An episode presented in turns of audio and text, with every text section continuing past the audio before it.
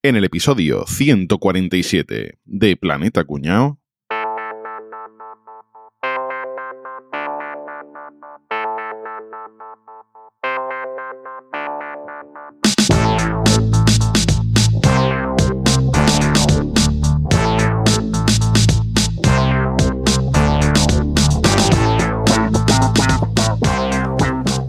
Bienvenidos al curso para ser mejor que tu cuñado en lo que sea. Hoy nos toca el tema de puestos de trabajo, que vamos a aprender a renombrar nuestra profesión para molar más que tu cuñado. A ver, empecemos. Eh, eh, tú, el de gafas, tú, ¿a qué te dedicas? Hola, muy buenas. Pues yo trabajo en la obra haciendo mortero y subiendo y bajando ladrillos todo el día.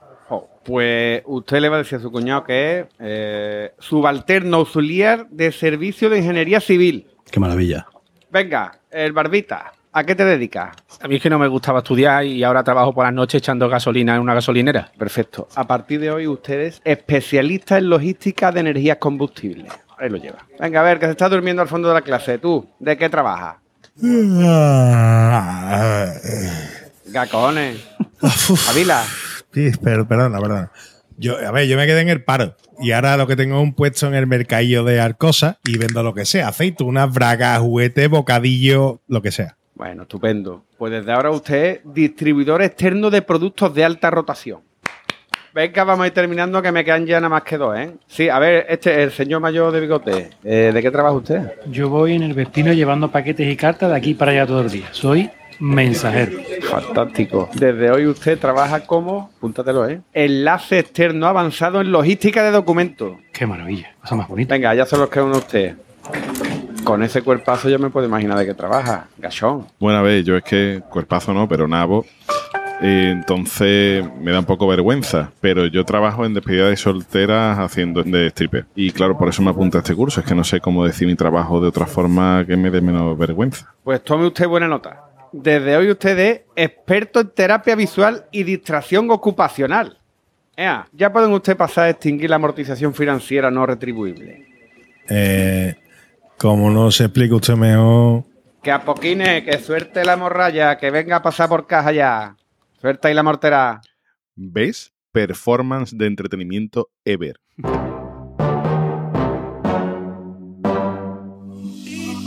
Vaya veranito caluroso que hemos pasado, en Vaya calor. Y tanto. Cada vez estoy más preocupado por la sostenibilidad, tío. Ah, pues mira, justo estaba escuchando un podcast muy interesante sobre el tema. Se llama Un futuro muy Volvo. Coño, pero si eso es solo de los coches, ¿no? Yo tengo uno. Sí, sí, pero hablan de movilidad, alimentación sostenible. también, ¿eh? Sí, y también sobre moda sostenible, ¿no? Sí, sí, son tres episodios que grabaron durante el evento de Volvo Studio Madrid. Y participan muchos expertos sobre los temas y explica las cosas estupendamente. Me ha gustado que no te agobian ni echan culpas, solo te quieren enseñar y que aprendas. Sí, sí, sí, es muy interesante, es entretenido, sin agobio. ¿eh? Pues nada, decirme dónde puedo escucharlo. Pues mira, fácil, está en Spotify. Solamente tienes que buscar el título. Un futuro muy Volvo. Os dejo el enlace en las notas del programa, ¿vale? Que así es más fácil todavía. Pues venga, me voy a escucharlo. Ahora Volvo. Un futuro muy Volvo, podcast dedicado a la sostenibilidad. Bueno, ¿qué pasa, chavales? ¿Cómo estamos? Pues muy bien. Motivado. Pues mira, Enrique, yo he cambiado de trabajo, tío. Fíjate, ¿Ya has enhorabuena. cambiado de qué, Álvaro? De mm, ocupación. Para agarrarme un con. ya estamos. Bueno, nueva temporada. Como veis, hay cosas que no han cambiado. Nueva temporada, ¿eh? Vuelta de vacaciones. Yo hay una cosa, chicos, yo no sé vosotros, chavales, pero yo he echado muchísimo de menos los tweets de Capria, tío. Hombre, es que eso ya es como volver a rutina, ¿no? Dice, ah, primer día riéndonos con los tweets. Claro. Podríamos hacer algún cambio, ¿no? ¿O qué? Vamos a empezar por ahí. No hay huevo. De introducción al tema, venga. Venga, Vamos a darle. Caprea. Sí, puta madre. Y, y terminamos. claro, vamos. Así la gente, la gente que nada más que le guste Eh, los pues, tweets no, ya no, puede venga, cortar venga, aquí. venga. No, no, esto es como los niños alcohol. El primer Ah, día, el primer día un ratito y para casa. Por De integración, bueno, ¿no? Pues, La adaptación. De adaptación. Una muestra nada más, muestra, mételo poquito a poco. Tú- tú todo lo que se ha introducido te, te suena ¿Has bien. introducido mucho este verano, serio? ¿Cómo ha ido la cosa, serio? Pues imagino que bien. bien. Espero que bien, ¿no? Bien, no me quejo. El episodio está grabado el 3 de marzo. Venga, vamos al lío. Vamos con el primero de arroba Doc Hannibal. Profesión. Eh, técnico superior especialista en la distribución de artículos comestibles de la gastronomía italiana. El que reparte las pizzas, ¿no? Ese, sí. ese. Yo, Ese ha ido al curso Yo- también. yo juraría, juraría que este no- nos lo íbamos a pisar en- después de la introducción del teatrillo. Pero no, casi. Venga, vamos al siguiente de arroba profeta Baruch. Profesión, golopeda. Mm, Sí, sí, sí, seguro.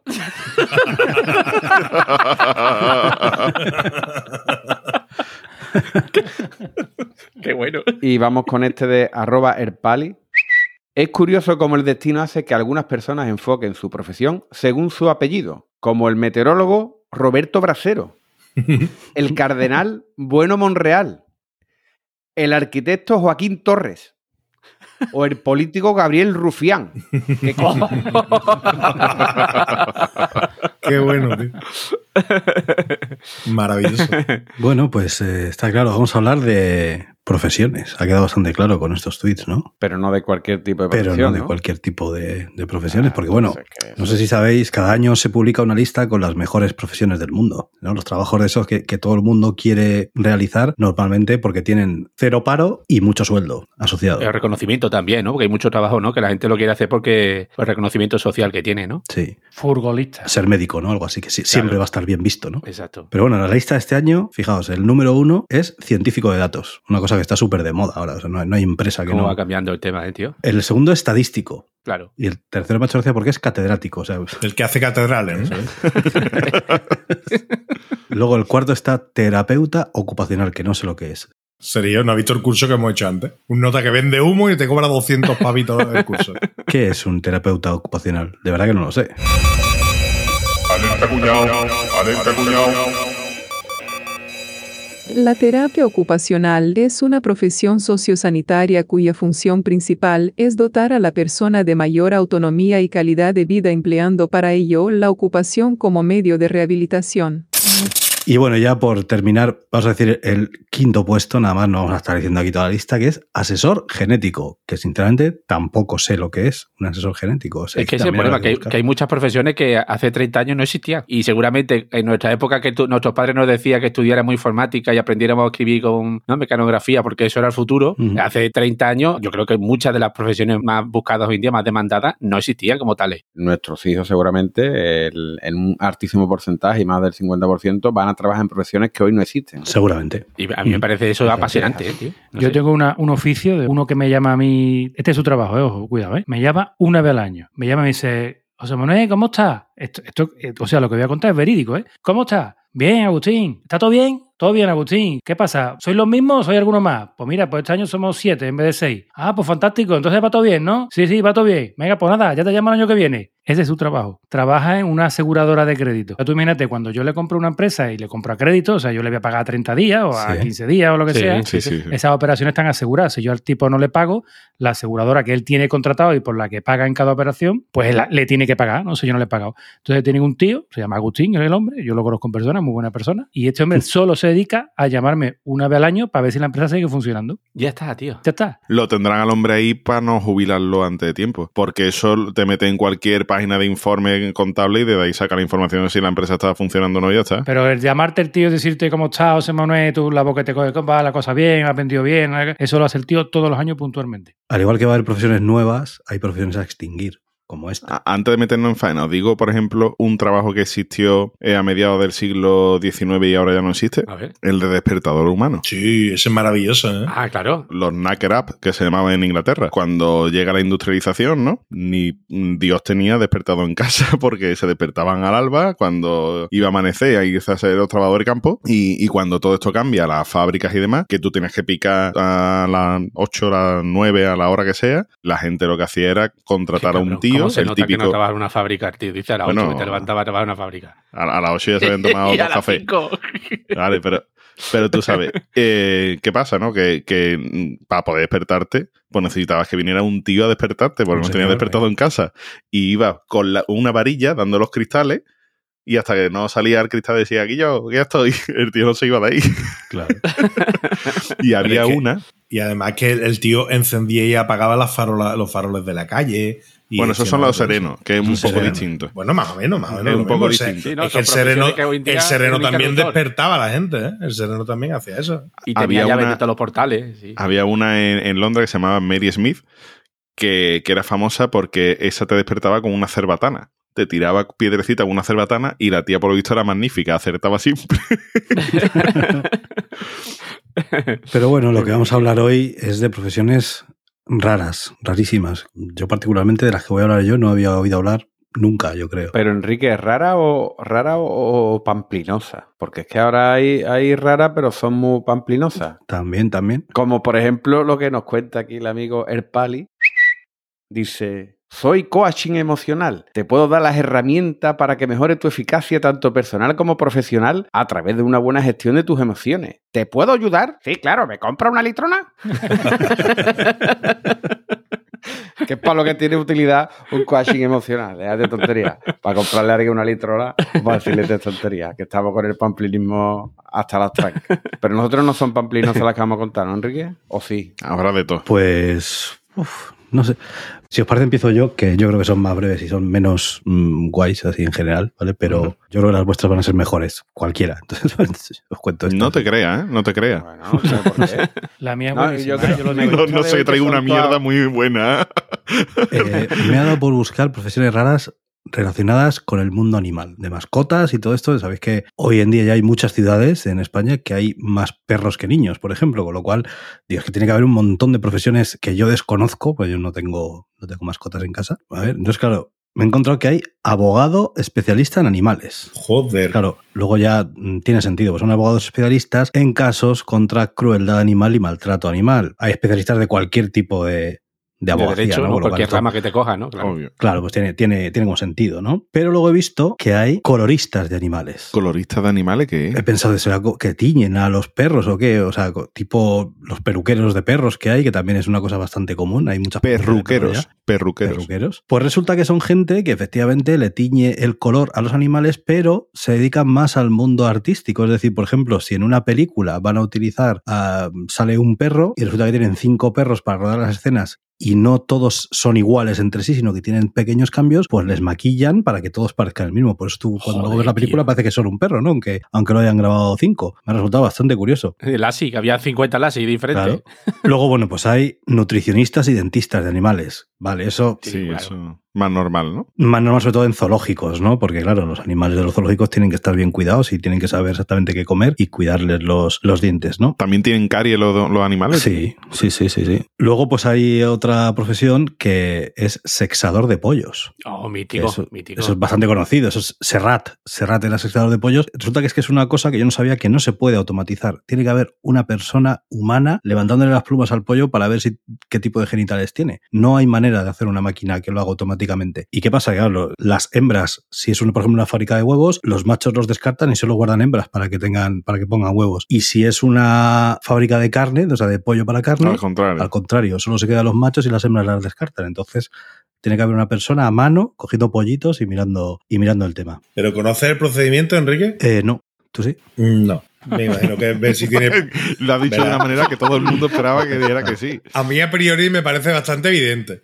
Pero porque obviamente me falta algún dato. No, yo escuché una vez a Serrat explicándolo y creo que simplemente es coger al pollo por debajo y mirar a ver los genitales. Creo que les apartan las plumas y debes de ver un pene o una vaginilla así pequeñita. No, no debe de haber más historia. ¿eh? Estáis hablando de aves, ¿eh? Sí, sí. No creo que tenga ni pene ni vagina, ¿no? Tienen cloaca, no tienen ni pene ni vagina, pero bueno. Ah, ¿no? Y yo creo que lo que miran es que los machos tienen un- las alas más largas que las hembras. Creo que eso es lo único que le miran. Le abren la ala y ¡Zascar! Puedes buscar el audio ese de Serrat explicándolo y que nos lo cuente él, a ver, porque ya te digo que yo sí que recuerdo. ¿Cómo se separan machos y hembras? Pues se separan el día del nacimiento. Cuando más tiernos están, se separan porque tienen solo una diferencia. Una diferencia en la cavidad anal. La cavidad anal Hay críos, eh, cuidado. la tienen. di- Pero bueno, relacionado con este tema de sexo y animales, pues están los masturbadores de animales. Y eso tiene Sí, que ser una cosa maravillosa. ¿Cómo? Sí, sí. Mamporrero. Claro, los Por mamporreros. mamporrero, vamos. Mamporrero de toda la vida. Eso es, los que sacan el semen a animales. Bueno, mamporreros son los que ponen para que monten, ¿no? Pero Exacto, bueno, sí, sí, sí. sí. es otra cosa. Esto es, es, eh, hacerle masturbar al animal Sí, le para, mete como en un saco. Sí, sí. es para luego inseminar a hembras, ¿no? Mm. Para toros, vacas, caballos, lo que sea. Algunos caballos, algunos burros. De... Eso, eso es una cosa bárbara. que Va no con me atreví a casco. pasear por la feria de Sevilla que algunos van arrastrando, Guillo, por los adoquines. Van con un casco. Pues mira, hay una cosa relacionada con los caballos también, que he visto calentadores de caballos de carreras. Son gente que pasea al caballo para que caliente antes de la carrera. Me creía que, le pegaba, le pegaba paliza. toma, toma. Te voy a calentar. Pero es curioso porque también cogen al caballo después de que ha hecho la carrera y lo pasean un poco para que no pare en seco y se lesione. Claro, como los futbolistas, ¿no? Calentadores enfriadores. Como los, como Pero- los ciclistas, como los ciclistas buenos después de la etapa. Luego, una profesión, el- ya las tres que vienen ahora, por tres motivos distintos, yo jamás haría esto. La primera es probador de comida de mascotas. Tal cual. Gente que tiene que probar la comida de las mascotas. Tampoco está tan mala. Pero- Asqueroso. o sea, Pero, pero, ¿cuál es el objetivo de eso? O sea, si, si al tío le gusta, al perro le va a gustar. No, pero es no. un catador, ¿no? Que comprueba el punto de salado, el Pero ¿sabes de es. cómo tiene que ¿no? estar de sabor? Es un O que si le dan sabor a pollo a unas bolitas de no sé qué, pues comprobar que sepa a pollo, que Pero, perro pero no te lo puede decir. ¿Y el perro va a saber igual que sabe un humano? Sí, ¿Va a tener la. sí. Sí, no lo sé. ¿eh? sí, sí, sí. Los perros yo creo que se tiran por la proteína, creo que es lo que más le llama la atención, el sabor de proteína. Las dos últimas profesiones que yo sería incapaz de realizar, la, la penúltima es ordeñador de serpientes, que son la gente que le saca el veneno ¿Cómo? a serpientes. veneno. Pero esa El mola. veneno- Esa, esa la he visto yo. Esa sí mola Saca mucho, veneno ¿eh? a las serpientes para hacer eh, antídotos y medicamentos. Sí. Es que no, hay que sacárselos vivos. El animal no puede estar, no, no puedes matarlo y rajarle y tal, no. Tiene que estar vivo. Les ponen como un vaso así que muerden y van soltando, ¿no? Eso lo he visto yo en, en Fran de la Jungla. ¿no? Sí, y se usa, se usa mucho para, para hacer eh, antídotos de venenos y para hacer ciertos medicamentos que necesitan ese componente Sí. y tal. Y colonia de suegra. Yo creo que eh, el masturbador de animales y el que le saca el veneno a otro están relacionados. Son primos, son primos. Eh, sí, sí, sí, sí, sí, sí, sí. A veces te puede sacar la pu. Y luego ya el último, masajista de serpientes. Por. No es dar masajes a serpientes.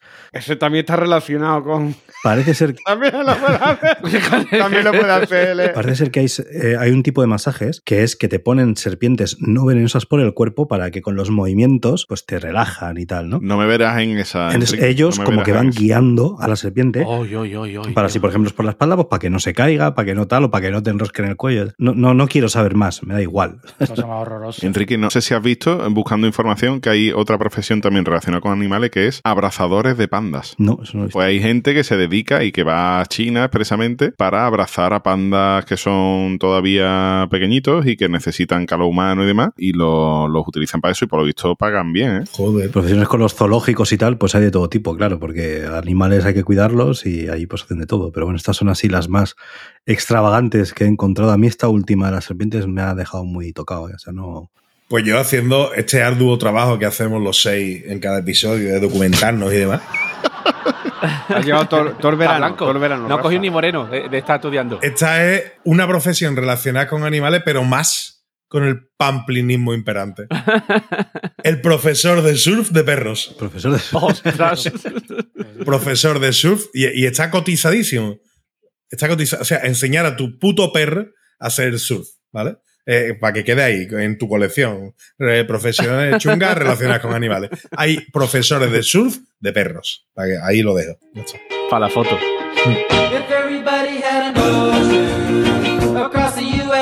If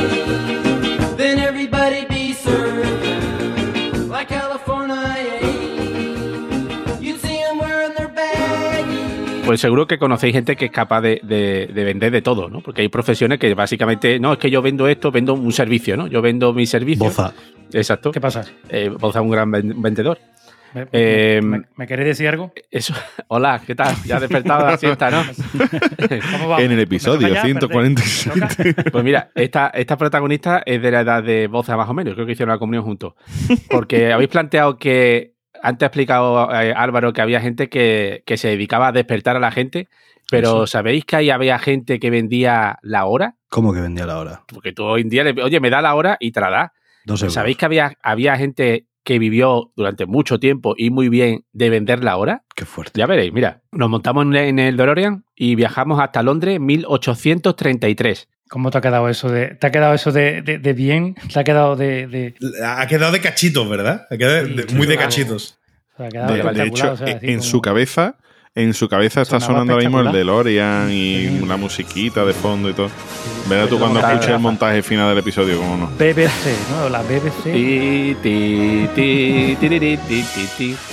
Pues en ese momento justo fue cuando se hizo oficial la, la, hora de Inglaterra según el Real Observatorio de Greenwich, ¿vale? En 1833. Uh -huh. Pues se decidió que eh, la hora se iba a emitir por telégrafo a todo el país, pero claro, está hablando de 1833, imaginaros cómo era la infraestructura de aquella época, que aquello, que ha dicho las 5, las 7, que, no llegaba ni la, ni la señal correctamente. Entonces, uno de los astrónomos que trabajaba allí en el Observatorio de Greenwich, que era John Henry Belleville, tuvo una idea genial de negocio, vender la hora oficial de Greenwich a domicilio. Ah, qué bueno. Y tú dices, ¿y alguien va a pagar por eso? Pues sí. Se hizo con un reloj de precisión, eh, un modelo de esto, un reloj de bolsillo de, fabricado por un famoso relojero que era Arnold, que es un reloj del siglo XVIII, y desde 1836 se dedicó a ir casa por casa de sus clientes con este reloj sincronizado con el reloj oficial de Greenwich y dice tú, bueno, ¿y quién coño va a pagar? Pues pagaban de todo, pagaban organismos oficiales, estaciones de trenes, y bueno, pensá, 1836, en aquella época, de la poca gente que podía permitirse tener un reloj de bolsillo, que eran relojes de cuerda, que además relojes antiguos que se desajustaba incluso por la propia forma de caminar de su dueño. Claro. Ya de por sí, es una vez a la semana mínimo, tenías que poner hora el reloj. Pues eso era lo que hacía este señor. Una vez a la semana iba visitando puerta por puerta a cada uno de sus clientes y llegó a tener 200 clientes solo en Londres. Joder. Para que pongáis en situación, en esta época es cuando Darwin estaba navegando por, el, por los océanos con el barco aquel Beagle. O cuando en Estados Unidos estaban pegándose tiro en la batalla del Álamo. Ujú. Lo que hacía este tío era cobraba una cuota anual y entonces cada semana venía a tu casa con el reloj. Que el reloj era el típico, si os digo, imaginaros como un reloj cronómetro analógico, ¿no? Blanco con la esfera fina y tal. El pues de, el de ese Willy reloj- Fogg, el que sacaba Willy Fogg Willy así Fogg, para ver. Exactamente, pues ese es el reloj que tenía que usaba este señor. Pues estuvo con este negocio 20 años Joder. Joder. y viviendo muy bien. De hecho, dejó su trabajo como astrónomo, ¿eh? Si no te he entendido mal, era para poner en hora de nuevo cada semana los relojes de sus clientes, ¿no? Exacto. Y el cliente a la primera semana no se daba cuenta del desfase que tiene su reloj para ajustarlo cada semana y ya está. Claro, yo es que a ese tío le pago un mes, al segundo le dan por Ya culo. está, claro. Lo que podías es compartir compra de hora como la cuenta de Netflix, que unos lo pusieran hora y, y todos los vecinos.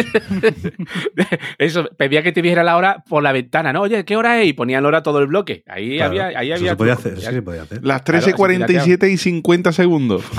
Cuando este hombre, después de 20 años, cerró Windows, el negocio, tú dices, bueno, pues ya está, ¿no? Coño, estos 20 años, no, no. Su viuda heredó el negocio y lo mantuvo hasta 1892, en el que la señora dijo, ya, yo ya estoy a mismísimos higos de ir dando paseo con el reloj a la niña. Y entonces su hija, que es nuestra protagonista, que es Ruth Belville, se hizo cargo del reloj. Pero claro, está hablando ya que esto era prácticamente en el año 1900, cuando nuestra, cuando nuestra amiga Ruth Belville heredó el negocio de su familia, y en esa época ya los telégrafos sí que habían mejorado. Ya en serio, me- merece la pena, ya enviaba la hora en punto a diferentes puntos, ¿no? Y tal. Pero ¿qué pasa? Que muchos ingleses, estoy hablando de esta época victoriana, ¿eh? Gente muy conservadora, Ujú. decía, "Ah, yo soy de seguir pagando a esta gente, que a mí me ha funcionado muy bien durante 50 años y yo no voy a cambiar. Claro. Esta tecnología seguro que no falla. Y de hecho, así pasaba, ¿no? Era un telégrafo eléctrico cuando no se caía un tendido, había una tormenta, había un corte de no sé qué, no sé cuánto, pero no, la señora Ruth Belville, puntuada como un reloj, nunca mejor dicho, llevaba la hora a casa de, de todos sus clientes. ¿No había radio todavía en ese momento? Todavía no, estoy dando 1892, ¿eh? Ah, vale, vale.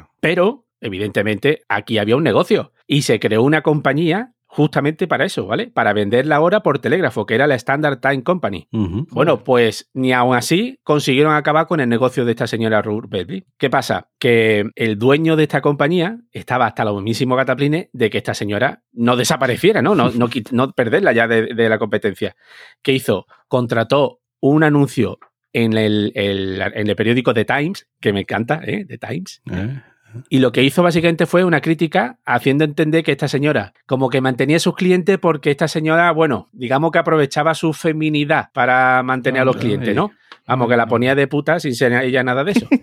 Y bueno, pues ya le tuvo que hacer, ¿no? Estamos hablando de una época victoriana, ¿no? La época, ¿no? Muy conservadora. Pero el tío se, se empeñó tanto en, des- ¿no? en despotricar contra la pobre señora que en- cuando terminó el artículo y lo envió al The Times y se publicó, no dijo cuál era su compañía. Hostia. Ah, No dijo el nombre de su empresa, solamente dijo que esta señora que se dedica a llevar la hora puntualmente cada semana, que no sé qué, que tal y cual. Entonces fue la mejor campaña de publicidad gratuita que jamás tuvo esta señora. Joder. ¿Hasta qué año creéis que estuvo vendiendo esta señora la hora puerta por puerta? 2019. Antier. sigue todavía. Sigue. Hasta 1940 y por culpa de la Segunda Guerra Mundial. Joder. Pero es que desde 1924 la BBC ya daba la hora por radio, a la hora en punto que conectaba con el Big Bang. Pues hasta 1940 siguió siendo conocida. Vaya si estaba buena. se, se retiró con 86 años y porque le pilló la Segunda Guerra Mundial. Y lo sabía una cosa que me encanta. Se retiró en 1940. Siempre usó el mismo reloj Arnold que había comprado su padre en 1836. Durante más de un siglo estuvieron vendiendo la hora con un mismo reloj. Y ese reloj hoy en día está en un museo de, estos de aficionados de relojes y tal. Y la marca Arnold le estuvo pagando una pensión a esta mujer hasta que se murió como agradecimiento por haber cuidado tan bien ¿no? haberle dado un tan buen uso a uno de sus mejores relojes de, de toda la historia. Fijaos qué importante tuvo que ser en su momento, que ahora mismo para nosotros es una barbaridad. hora, pero fijaos qué importante vengo. tuvo que ser en su momento, efectivamente, serio, saber la hora. O sea, si en la radio hoy en el siglo XXI sigue siendo típico eh, las señales horarias de son las una, las dos, pi, pi, pi, y eso pasa en todas las emisoras de radio. Tuvo que haber un momento que la gente no tenía forma de saber qué hora era. ¿no? De- de Yo recuerdo en los primeros momentos de internet que era súper importante tener sincronizado Tener el reloj, reloj en la página. con el reloj atómico de no sé dónde y Sí, sí, te garantizabas total. porque se retrasaban los relojes un montón. Y con Pues a mí me, me encanta seguir teniendo el campanario de mi del pueblo donde vivo que siguen dándolo las horas, en punto. Ujú. Y además, antes Enrique lo ha explicado. Si no hubiera sido por un reloj de este tipo, Willy Fox no habría ganado su apuesta. Mm. Claro. Exacto. Porque se creían que había llegado un día. Un día, había llegado un día antes, incluso Willy Fox. Yo llegué un día Claro. antes. Menudo sí, crack. Correcto. Soy Willy Fogg, apostador, que se juega con honor la vuelta al mundo. Aventurero y gran señor, jugador y casi siempre ganador. Muy bien. Muy bueno eso del tiempo, ¿eh? Me ha encantado. Pues yo ahora voy a hablar de una cosa un poquito más triste. Vaya. Voy a hablar de una profesión que es antiguo, pero no como profesión, pero que es que ahora está en auge. Plañideros profesionales. ¿Cómo? Plañideros. Sí, sí. Plañideros, plañideros. Como Lopetegui, ¿no? Correcto. Es alguien que está llorando todo el día. Pero esta gente le pagan por ir a llorar. ¿A dónde? A una palabra muy bonita que me gusta a mí, a los velatorios. O los velorios, que velorio todavía me gusta más. Eh, de la Andalucía profunda. Espera, espera, espera, espera, espera. ¿Me estás diciendo que hay gente que cobra por ir a llorar a un muerto? No, que hay gente que paga para que otro vaya a llorar a un muerto, que es peor. Que es peor, que es peor. Sí, sí, sí, es verdad, es verdad. Cuento un poquito la historia, ¿vale? O sea, aunque aquí ahora mismo está teniendo un auge, esto realmente en Asia están muy acostumbrados, porque allí, ¿qué es lo que pasa? Pues la familia de los difuntos pues invitan a la gente a que vayan allí a, llorar y a hacer burtos, ¿eh? Venga, a venirse aquí. Mientras más gente va a tu entierro, más importante has sido tú, ¿no? Claro, sí, más gente llorando es que además. sí, claro, sí, claro. sí, claro. Sí, Ese- sí, este, sí. Tío, es- este tío es, es muy buena gente, muy buena persona. Pues en Asia está todo, es, es- es algo que está muy acostumbrado a hacerlo, ¿no? Claro, tú piensas los asiáticos, que son todos chinos, todos iguales, pues ay, venga, mételos de las dos familias, vete tú a saber. Se parece, iguales. se parece, tiene que ser familia. Se tiene toda la cara de tu padre. bueno, pues esta costumbre también existió en Europa hace unos años. De hecho, hay una actriz bastante famosa, guapísima, que a mí me encanta, que trabajó haciendo esto hace, hace unos años. Diane Kruger, cuando era joven. ¿Sabéis quién es Diane Kruger? La primera de Freddy, ¿no? La- no, Diane Kruger es la rubia esta que está tan buena. La, la- la rubia de la película esta de. Coño, de la película esta de Grecia, tío. de- Troy, Troy. que llevamos casi 150 episodios, serio. Que ya no- que yo, pues ya está, yo, pues déjame intentarlo. que por, por, por cierto, por cierto, Troya es del año 2004, se me han caído los anillos. Joder, no, ¿en serio? Digo, digo, 18 años o 10 cuando lo escuche, 18 años de esa película. Madre de Dios.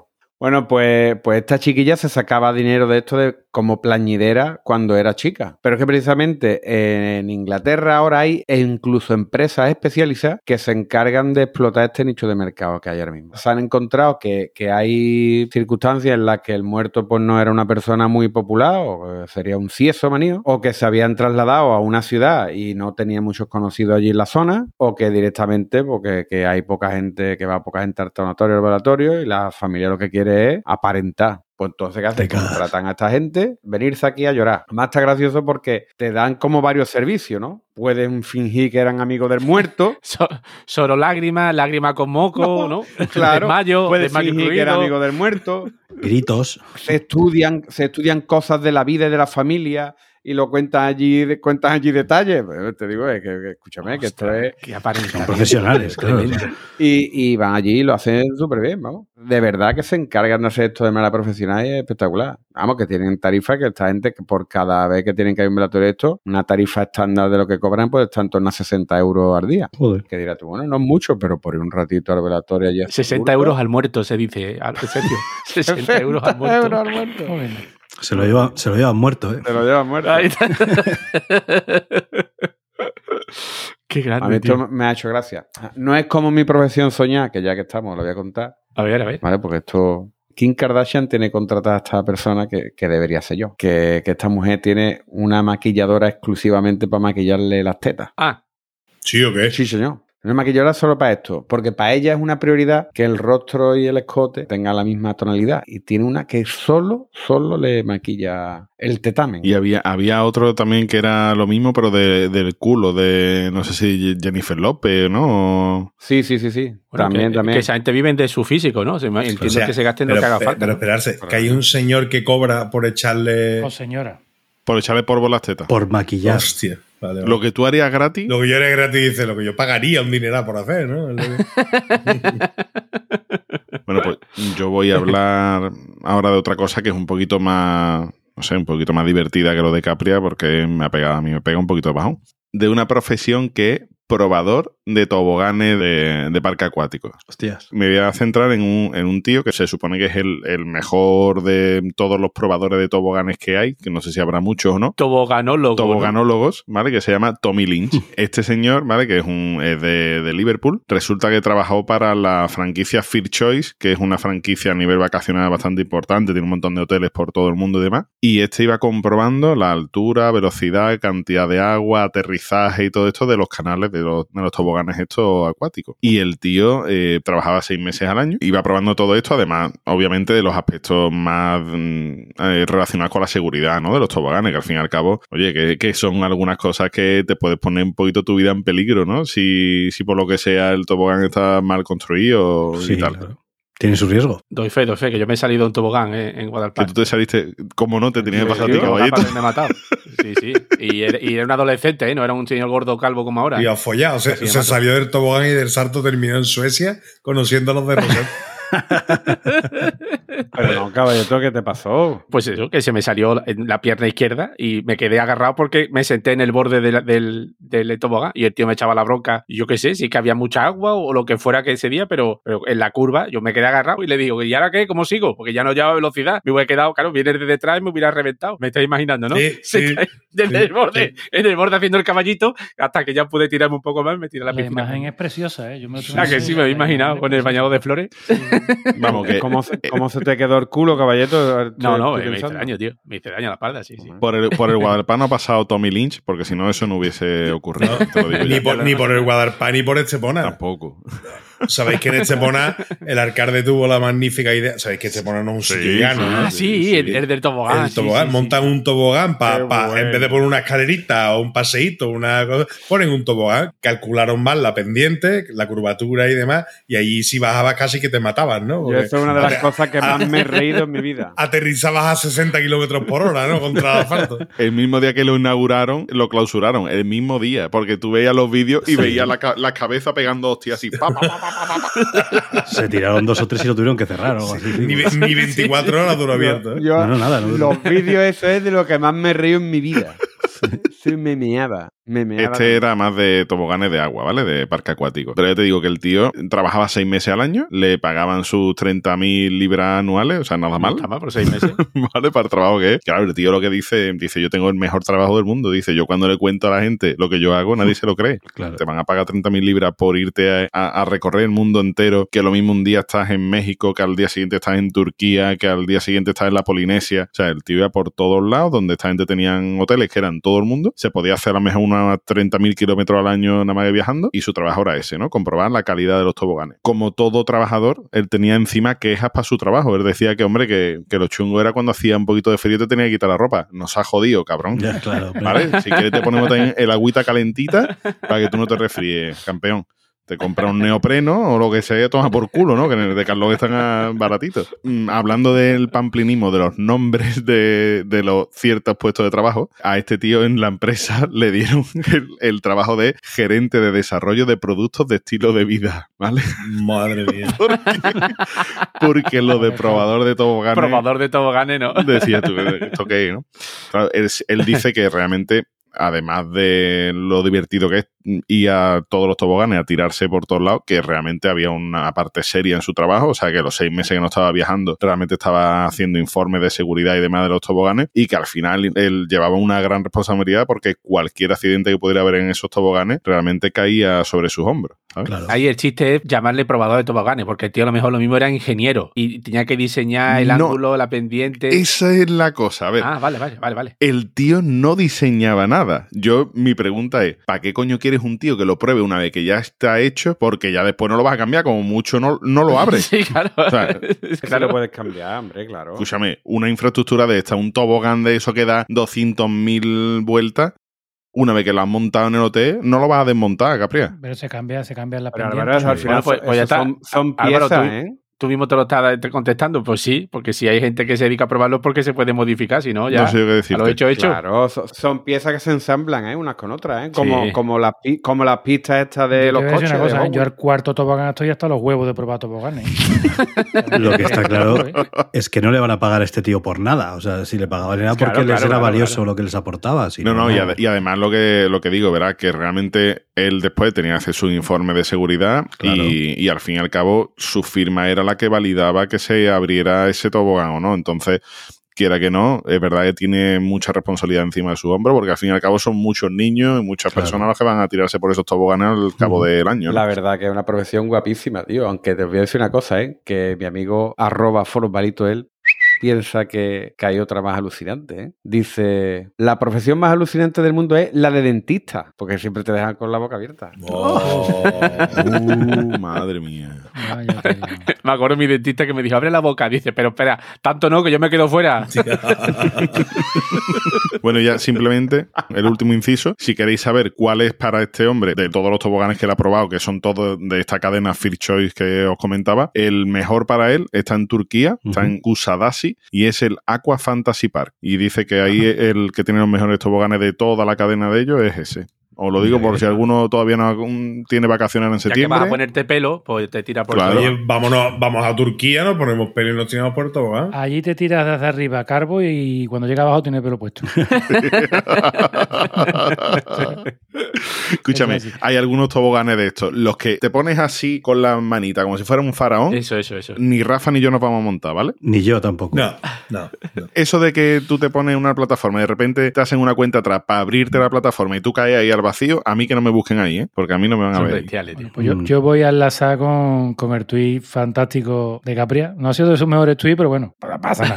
Se lo perdonamos porque el hombre lo ha buscado y tal igual, ¿no? Pero, y voy a hablar de- del boquino, de la boca. El boquino. Mi profesión es, ojo, cuidado, que esto existe de verdad. Además, tiene que tener hasta estudios, o sea, tú no puedes hacerlo cualquiera. Examinador de halitosis. Examinador. Ojo. Oh, mamá. Examinador de halitosis. O sea, lo primero que vamos a hacer es explicar qué es la halitosis por el nivel de nuestro oyente. Más porque- fácil, más fácil. Trabajar de listerino, ¿no? Listerino, exactamente, estaba de listerino. La halitosis, resumiendo así muy a lo bruto, es el mal olor de boca. O sea, cuando te apesta la boca, que tú te pones a hablar con un nota y se hacen ir a dos pasos para atrás diciendo, vaya, nota cómo le hiere la boca. Pues eso se llama halitosis. Huele a pantano, hijo de puta.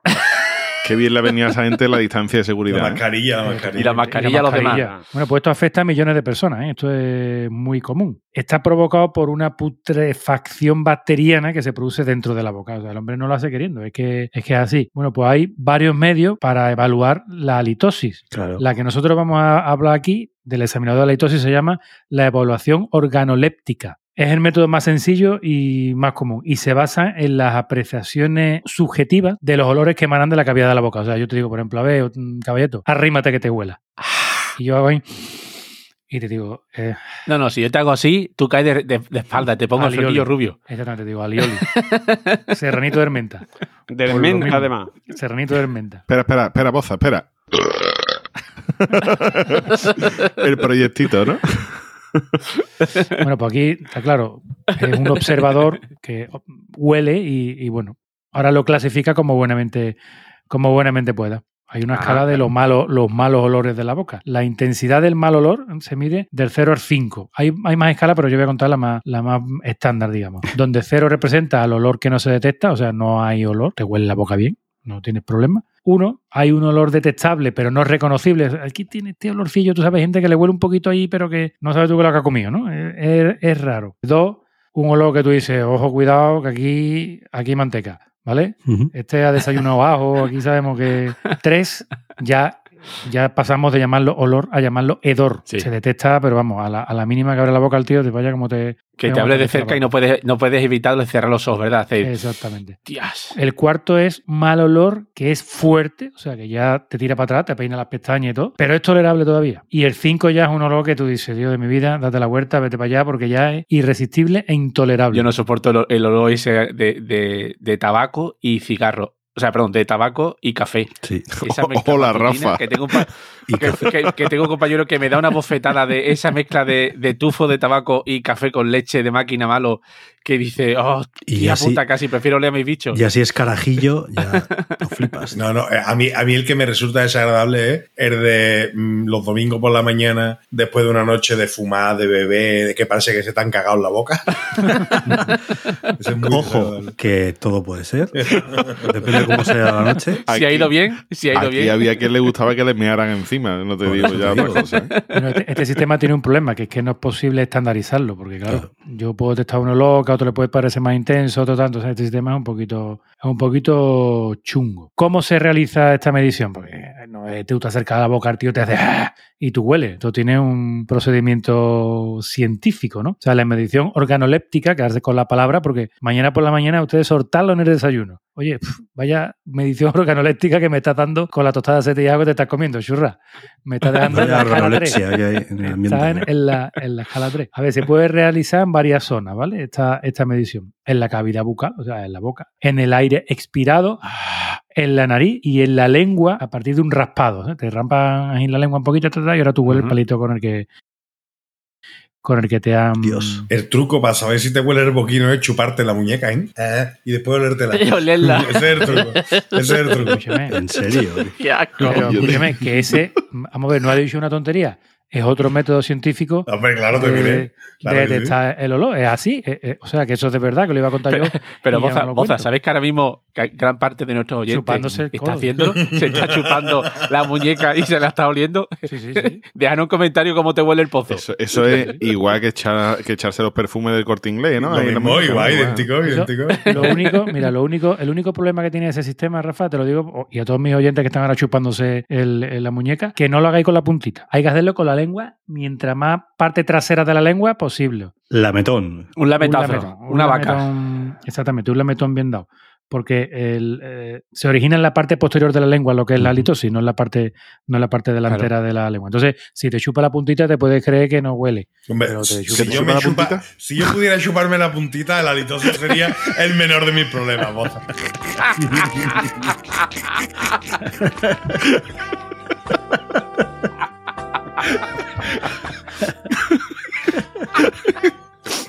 Si Rafa se pudiera chupar la puntita, iba a tener dos niños por los cojones. Eso es así.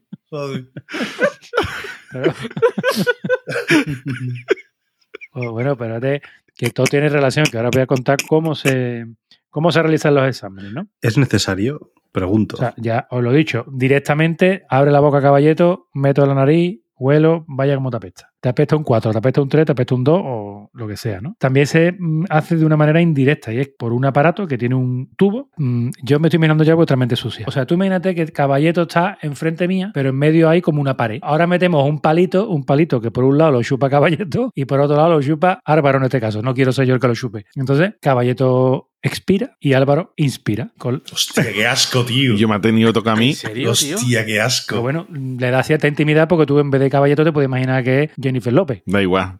porque no lo estás viendo. Pero eso no es lo más grande, que para que Caballeto expire ese aire o Jennifer López, si te viene mejor, tiene que estar un minuto con la boca cerrada y respirando por la nariz. Para que eso se le llene bien ahí de, tú sabes, ahí de... Ahí, Para que, para que vaya almacenando, ¿no? Con mo, ahí, con su mo y todas sus cosas, ¿no? Con mo, dice, que y después, cuando pasa el minuto, raca, lo suelta todo por el tubo para que tú te lo tragues. Madre Y mía. el otro con la gafa empañada. Los lagrimones, los lagrimones cayendo. Uh, este va a ser primero que llega al 6. Pero esperarse que no he terminado, porque este método de emisión tiene dos pasos. Primero, huele la boca y tú le dices, vaya, como te apesta la boca. Pero después, para tú poder evaluar si ese apestado de boca es muy malo o no tan malo, después te lo, hace- lo hacen, pero por la nariz. Lo que hace es aguantar la respiración. Y te lo echa por la nariz. después lo echa por la nariz y lo que está echando es aire pulmonar. No está echando Claro. el, el aire, no pasa Ya por la boca. Pasa por los pulmones. Entonces, por comparación, por diferencia Claro. de apesta Sí, más o sí, apesta sí. menos, dice, pues te oye mucho o estás podrido O directamente Tienes por cáncer de también. pulmón directamente también. Está podrido entero. Bueno, el siguiente método era el que ya ha comentado nuestro amigo, nuestro amigo Rafa, muy inteligentemente y muy avispado al principio, de chuparse la muñeca, que es un método científico, que es así. Y ahora, ya lo último, ahora con el tema del COVID, estos años que llevamos, diría esto, bueno, esta gente han cogido un ERE de cojones, porque claro, ¿quién te va a poner enfrente a otro para que te, te, te eches de la boca? Pues hay un método que inventó un tan Kim, que Kim y Coles se llama. Es como typical, pero en científico de, de- de los olores, ¿no? Kim y Coles. Un método que se denomina... No, eh, yo creo que en el guion pone un químico. Boza. No, no, no. Kim y Kim Coles. y. Sí, sí, sí. Es una herramienta, una herramienta, inventaron una herramienta para medir la halitosis. ¿Cómo lo llamaron? ¿Cómo lo llamaron? Pues muy fácil. Esto que estamos hablando se llama del método organoléptico. Apesta boca. No, no, método organoléptico de, de Kim. Y ya está. Y ya no le puse, o sea, dijeron de Kim y ya está, no, no hay más nombre. Es un tubo con una jeringa y una punta de papel conectada a un sorbete de, de plástico, ¿no? Como un, como un vaso de todo de toma café de Un papel. sorbete de limón. de- Un sorbete de como limón. un vaso de, la- de las máquinas de tomar café. Sí. Pues entonces Sí. la jeringa entra por el culito del vaso, el tío se pone el vaso a la boca, como cuando vas a hacer un- una prueba de alcoholemia, pero con un vasito de, de eso de cartón. Ajá. Sopla, el aire shh, entra en la jeringa y entonces cuando esta gente ya lo cuando ya lo cuando ya lo analizan. Y hay, hay muchísimos más métodos, muchísimos más métodos, pero ya bueno, no, Pero está bien. no son una profesión, sino sí, son sí. una maquinita, un test, un no sé qué, un no sé cuánto, pero como pegar una Eso buena no es lo mismo. Una y un Ahí- ahí buena. Te va a decir a ti la te- maquinita te si, si le contar- huele a salmorejo eso. No. Exactamente.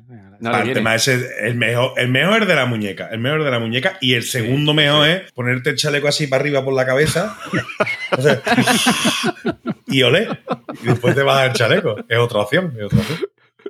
Yo os voy a contar una cosa al hilo de esto que ha contado Boza, digo yo, hostia, la verdad que el examinador este de halitosis, ah, porque habrá poco, que habrá poco, pero este tiene que ser una de, las- de las profesiones que menos sexo tengan. Tengo aquí un ranking de un estudio que hicieron en, esta- eh, en el Reino Unido. Co- Como, te, como lo diga a qué te dedicas, ya te digo el- yo que hombre, liga se- poco, No ¿eh? se come nada. Fíjate qué te tema de conversación más, más agradable tendrá el hombre. Hombre, Vaya como te gira la boca. dirá, yo, estoy, yo estoy parado. Estoy bueno, pues en, en el Reino Unido hicieron un estudio para ver cuáles son las profesiones que tienen más sexo y la que menos. Vamos a empezar, como para hilar con lo de Boza, voy a decir la que menos. Bueno, no lo voy a decir, la voy a adivinar ustedes, venga. Examinador de halitosis. No, hombre, no. Joder. Enterrador. Ese, ese- ese a lo mejor hay uno. Plañidera. No, una profesión normal. Bueno, ahora que lo pienso, el enterrador lo mismo es uno de los que tiene más sexo.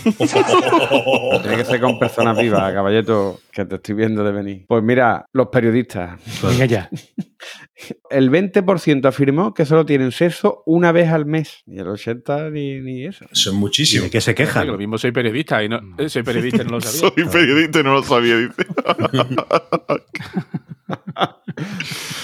Por el contrario, por el contrario, los que, los que afirman que, que mojan más el sistema, ¿vale? Son, en primer lugar, venga, a ver si lo adivinamos. Cantantes. Los informáticos. Los streamers. Los que trabajan en Entity Data. Nah. Los consultores, los consultores.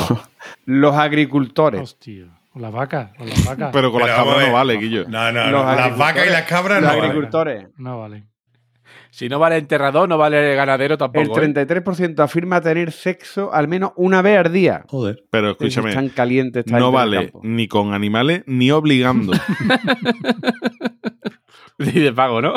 Es que dentro de, dentro de la obligación también va el pago, ¿eh? En segundo lugar, los arquitectos. El 21% tiene relaciones sexuales una vez al día. Claro. No está mal. No es como los agricultores, pero no está mal. Y en tercer lugar, fuerza. otra profesión que tampoco habéis dicho. En tercer lugar, los peluqueros.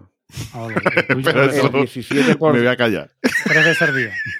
el 17%, el 17% afirma No tiremos de prejuicio. una día. Ojo, ojo, escúchame, que aquí el tema no es si es de entrada o de salida. Sexo No, es sexo. peluqueros, Que o sea, te estamos venir, hablando. Álvaro. que Te estoy viendo de venir. Es que las peluqueras tienen fama, ¿eh? Sí. Yo creo que tú ibas por los peluqueros que. No, no, también, también, pero después me he callado. Pero además de eso es que las peluqueras tienen fama. O sea, yo a esa gente las pondría más No, para no, arriba. Álvaro, Álvaro, pregunto. ¿Y tú qué hostia sabes?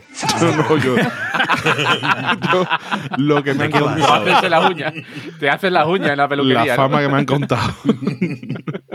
yo a la peluquería hace ya años que no voy. A ver, esta gente tienen dos mil- han hecho el estudio con más de 2.000 personas. O sea, no.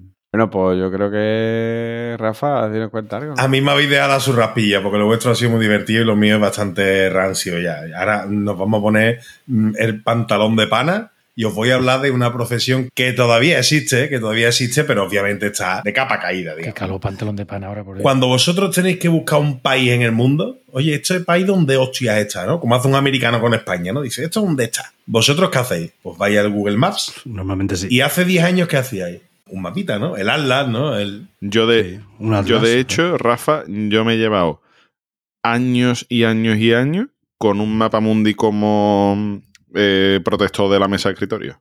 Yo tengo, yo tengo uno. Yo tengo De uno. hecho, de hecho, perdona, es verdad. De hecho, sigo, sigo utilizando uno a día de hoy. Claro, el, el problema de los mapamundis en plano es que son bastante engañosos, ¿no? Porque realmente no te da una magnitud realista es. de la superficie de, de lo que es la Tierra, ¿no? Correcto. La proyección, ¿no? Efectivamente. Pues con los globos terráqueos, Pues esa es una profesión. Al Google Maps, Sí. sí. todo niño que ha hecho la comunión mira para arriba en el armario de su cuarto y tiene allí un globo terráqueo puesto al final con cuatro dedos de polvo, en el que en alguna parte pone URSS, ¿no? Y Yugoslavia. Yugoslavia. Pues fijaos, fijaos en lo antiguo de esta profesión que el, pli- el primer globo terráqueo se construye junto con el descubrimiento de América en el año 1492. Ajá, también tengo uno. Y tú dices, "Hostia, ¿y uno, cómo cojones se hace un globo terráqueo? Que eso tiene miga, ¿eh? Pintar un planeta sobre una superficie. Pues así se han estado fabricando los globos terráqueos hasta hoy en día. Obviamente, hoy en día ya la tecnología nos ayuda, los sistemas de impresión y demás, pero en cualquier caso ya entramos en el terreno del lujo, en el terreno de los rancios, de quiero tener esto hecho a mano porque sí y ya está. El, el cuñado que tiene el globo terráqueo que lo abre y es un minibar. Ah, Eh, claro, yo he tenido de Ese eso. clásico, Bueno, clásico. eh, vamos a ver, eh, siendo sincero, desde que llegó la LOSE, el globo terráqueo sirve para darle una huerta grande y por un dedo, pararlo con un dedo, a decir, aquí mañana, ¿no? Es mi próximo viaje. Aquí, aquí llega Ryanair. Aquí, aquí nos vamos de quedada. Pero realmente el globo terráqueo es una pieza, para mi gusto, para mi gusto, de mucho gusto y mucha exquisitez, ¿no? Porque es un gustazo, si lo habéis hecho alguna vez, girar un poquito un globo terráqueo y aprender dónde están los países o, o darte cuenta muchas veces de la cercanía de Europa o de Asia con el continente americano gracias a la circun... No, porque estamos acostumbrados a verlos en un plano y demás. Entonces, para mí es bastante romántico lo que es eh, el globo terráqueo. Hay una empresa de un señor Yo que se tengo uno llama... en el salón de mi casa, Rafa. por si Yo le he regalado uno a mis niños recientemente para que aprendan un poquito de geografía. A ver si me Ya lo tienen en lo alto del armario. No, no, porque los son empotrados, caballetos, que no me caben. Que si no- Lo pone URSS, ¿no? Le han que puesto si no, con velcro. ya estaría. Pues hay un señor que se llama Peter eh, Billerby que te dice, bueno, miras un globo terráqueo y cada vez que lo miras encuentras una cosa nueva. Y estoy completamente de acuerdo. En 1492, como os he dicho, un explorador alemán que se llamaba Martin Beheim, que con un pintor, obviamente, tenía que tirar de un tío artista, Claro. un pintor que se llama George Glockendon, eh, pintan, hacen, fabrican el primer globo terráqueo, que es un globo que es una pieza de madera redondeada y un pintor, un pintor realmente que se apoya en un mapa, o sea, con la idea de la perspectiva, de la proyección y demás, del propio pintor, digamos, hace su arte sobre, sobre el propio. Pinta los países, pinta los mares, pinta las fronteras y pinta los nombres de, de- de los países. Pues eso, hoy en día, en Londres hay una empresa todavía que sigue fabricando los globos terráqueos de forma artesanal. Entre comillas y con asterisco. ¿Por qué? ¿Cómo se fabrica hoy en día un globo terráqueo? ¿Con una pieza redonda de madera? No. Una pieza plástica, ¿no? Son dos, Dos mitades pegadas, claro. dos mitades de, un- de una pelota, ¿no? De, un- de una esfera eh, que se pegan y, y ahora se imprimen, se imprimen con los medios modernos y demás, unas tiras que son como, digamos, gajos de una naranja, ¿no? Pero en plano. Como un rombo, una cosa así, ¿no? Estrechitos por arriba, van ensanchando por el centro y vuelven a ser estrechitos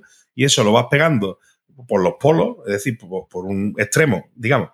Extremo no es la palabra, pero bueno, por un lado de De la un polo, de- ¿no? Si de- te has dicho, de un polo, coño. de la, de, la, de la esfera hasta el siguiente y ahora en paralelo los vas poniendo, los vas poniendo, vas haciendo coincidir las líneas y demás. Y digamos, para que el proceso de fabricación, haceros la idea de que el tío lo que hace es pegar en la, eh, en la esfera el mapa político que es la- la frontera, ¿no? Eh, aquí empieza la tierra, el mar, este país se separa con el otro, no sé qué, no sé cuánto.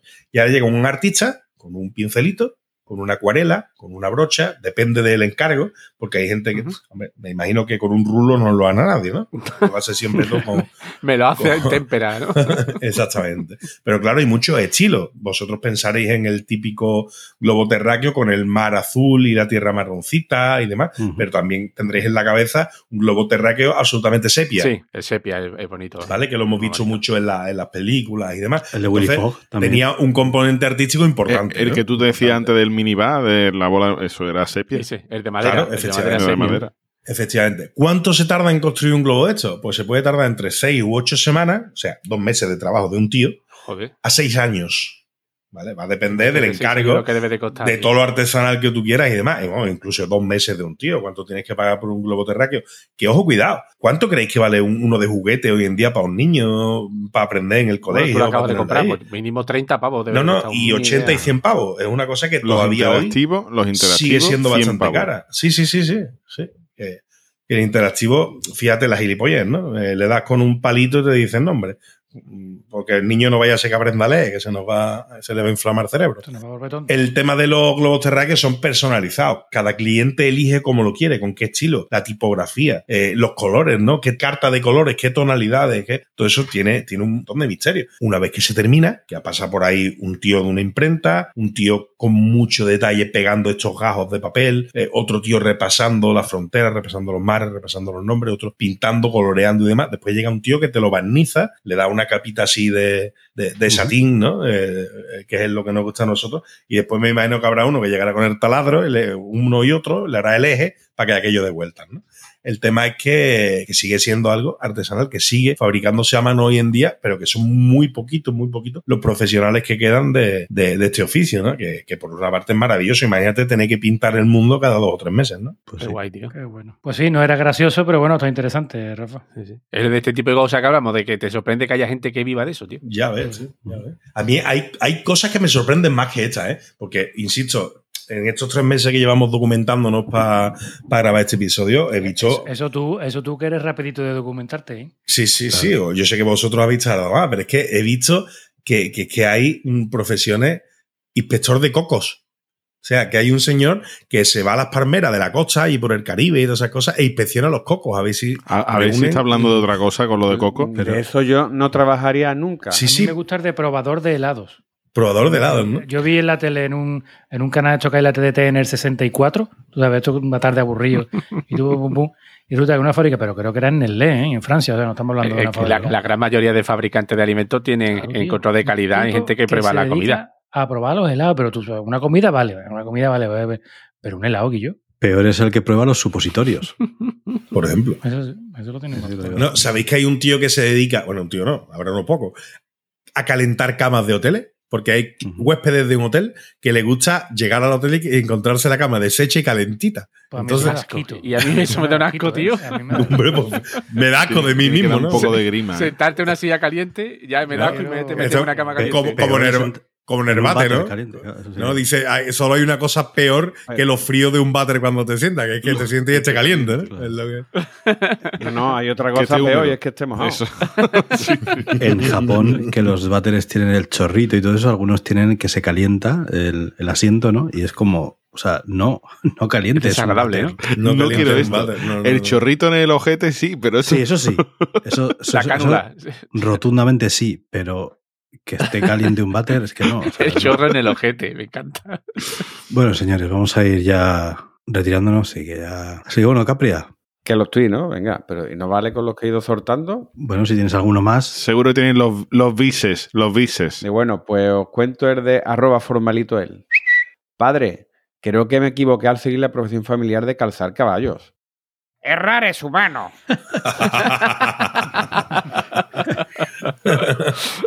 Venga, vamos con el siguiente de arroba u, su guion, arroba. Los millennials no podréis creerlo, pero Abelardo, que tiene cuerpo escombro, fue futbolista profesional, incluso internacional. Sí, señor. sí, Sí, es verdad. Hay algunos jugadores que flipan, ¿eh? Bueno, vamos con el siguiente de arroba catacerca. Según el test psicológico, tiene usted un carácter marcadamente sarcástico. Será cierto, usted es el profesional. Pero que deje de hacer el signo de las comillas.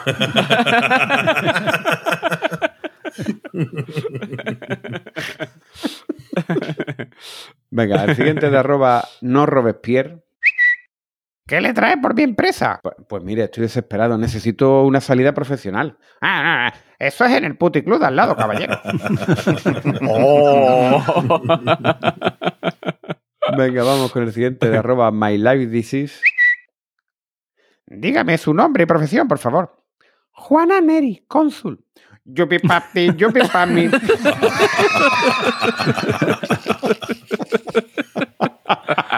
Aquí hay que meter la musiquita para que se identifique Sí, bien. sí, no, pero. Clarito ha quedado.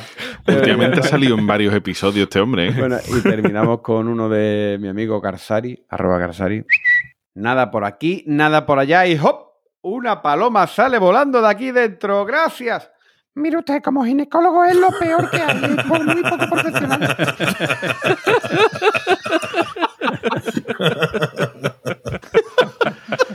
Ese te vale también para el de los magos.